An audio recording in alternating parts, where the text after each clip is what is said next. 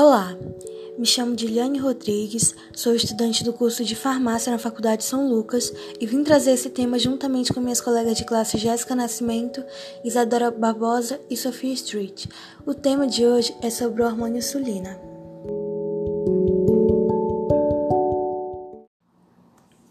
Então, você sabe o que é insulina? Sabe qual é a função dela e como ela age no nosso corpo? Não? Então continue ouvindo esse podcast. Bom, a insulina é um hormônio anabólico que tem função bastante significativa no organismo de todos os seres humanos, mas também é conhecida pelo uso nos tratamentos de diabetes. Apesar disso, é bem comum que as pessoas não saibam exatamente como a insulina age e quais os seus benefícios para quem sofre com essa doença. O mais importante efeito da insulina é o de promover o transporte de glicose para o interior de quase todas as células musculares, as células gordurosas e as células hepáticas. Agora eu vou passar a palavra para minha amiga Jéssica Nascimento. Olá, agora eu vou estar explicando um pouco de como a insulina é sintetizada. A insulina é descoberta em 1991 pelo médico russo. É um hormônio produzido nas células betas da iotas pancreáticas ou iotas de Langerhans, presentes no pâncreas. Essa estrutura é uma glândula mista, cuja parte endócrina produz insulina e a endócrina produz suco pancreático. Ao ser sintetizada, a insulina fica armazenada em glândulas e sua secreção é mediada pelo aumento principalmente dos níveis de glicose no sangue, o que ocorre geralmente após as refeições. Alguns hormônios, como a gastrina e o sistema nervoso, também podem atuar estimulando a secreção da insulina. A insulina atua na síntese de glicogênio no fígado e nos músculos, reduzindo a quantidade de glicose no sangue.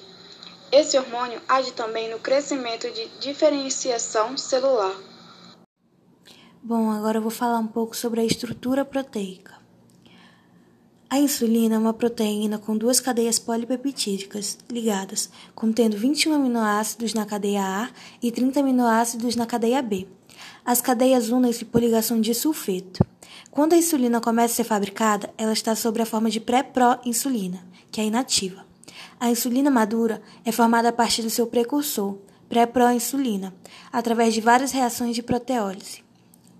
A remoção de 23 aminoácidos na sequência aminoterminal da pré-proinsulina e a formação de três pontes de sulfeto produzem a proinsulina, posteriormente nova proteólise.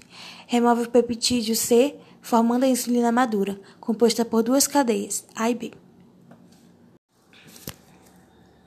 Agora nós vamos falar sobre o modo de ação da insulina. Bom, a insulina afeta o metabolismo da glicose, dos aminoácidos e dos ácidos graxos. Seus efeitos são muito amplos e agem em muitos órgãos e células. Após ser secretada e transportada aos tecidos, ela começa a ser degradada, principalmente pelo fígado, rins e músculos. Quando a insulina encontra seus receptores na membrana das células, começa a promover inúmeros eventos em vários locais da célula. Esse hormônio também promove o armazenamento de combustível e estimula a captação de nutrientes na célula. Os níveis plasmáticos de glicose, ácidos graxos livres, cetoácidos e glicerol são diminuídos pela ação da insulina. Sua deficiência ocasiona perda de massa magra e tecido adiposo, hiperglicemia, problemas de crescimento e cetoacidose metabólica. A deficiência de insulina pode causar sérios distúrbios metabólicos, como a diabetes. Isso está relacionado com a deficiência das células B, tanto tipo 1 quanto tipo 2, causados por essa deficiência. A secreção de insulina é aumentada pela obesidade e diminuída com exercícios físicos. Um tumor na célula B também provoca hipersecreção da insulina. Eu vou falar um pouquinho também sobre a função do hormônio na redução dos níveis plasmáticos de glicose. Bom, o glucagon é um hormônio produzido pelo pâncreas e trabalha como antagonista da insulina, aumentando os níveis plasmáticos de glicose, cetoácidos, ácidos graxos livres e diminui os níveis de aminoácidos. Eles possuem efeitos antagônicos em outras tarefas hepáticas. Bom, possui uma cadeia simples com 29 aminoácidos e é sintetizado por um precursor pré-proglucagon pelas células de, das ilhotas de Langerhans. O glucagon é sintetizado nas células alfa do pâncreas, enquanto a insulina é sintetizada pelas células beta. As células alfa estão localizadas nas ilhotas de Langerhans, na porção endócrina do pâncreas. Sua secreção é aumentada quando os níveis de glicose no sangue estão baixos, fazendo com que estes níveis aumentem, voltando ao valor normal. É controlado fisiologicamente pelo organismo através da hipoglicemia, baixos níveis de ácidos graxos, hiperaminoacidemia, estímulo vagal e estímulos do sistema adrenal, como estresse ou exercício. Após ser produzido, o glucagon pode ficar estocado em vesículas secretórias das células alfas ou diretamente secretado. O glucagon possui um metabolismo pulsátil de secreção, pois desta, dessa forma ele é mais ativo. Esses pulsos são regulados pela ação do sistema nervoso nas ilhotas de Langerhans. O glucagon é antagonista da insulina, estimulando o fígado, que é o órgão mais afetado por este hormônio a, degra a degradar o glicogênio e liberar glicose.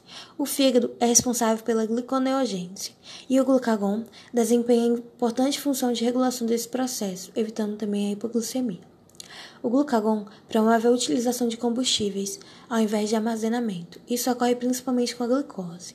Além disso, o glucagon diminui a síntese de colesterol pelo fígado, aumenta sensivelmente o débito cardíaco e pode agir regulando o apetite e diminuindo o nível de aminoácidos. Bom, a insulina e o glucagon. Ambos são muito importantes no metabolismo de carboidratos, proteínas e gorduras. A razão entre os dois controla os níveis de produção e degradação de glicose. Possui efeitos também antagônicos em outros processos enzimáticos do fígado, metabolismo de glicose e ácidos graxos.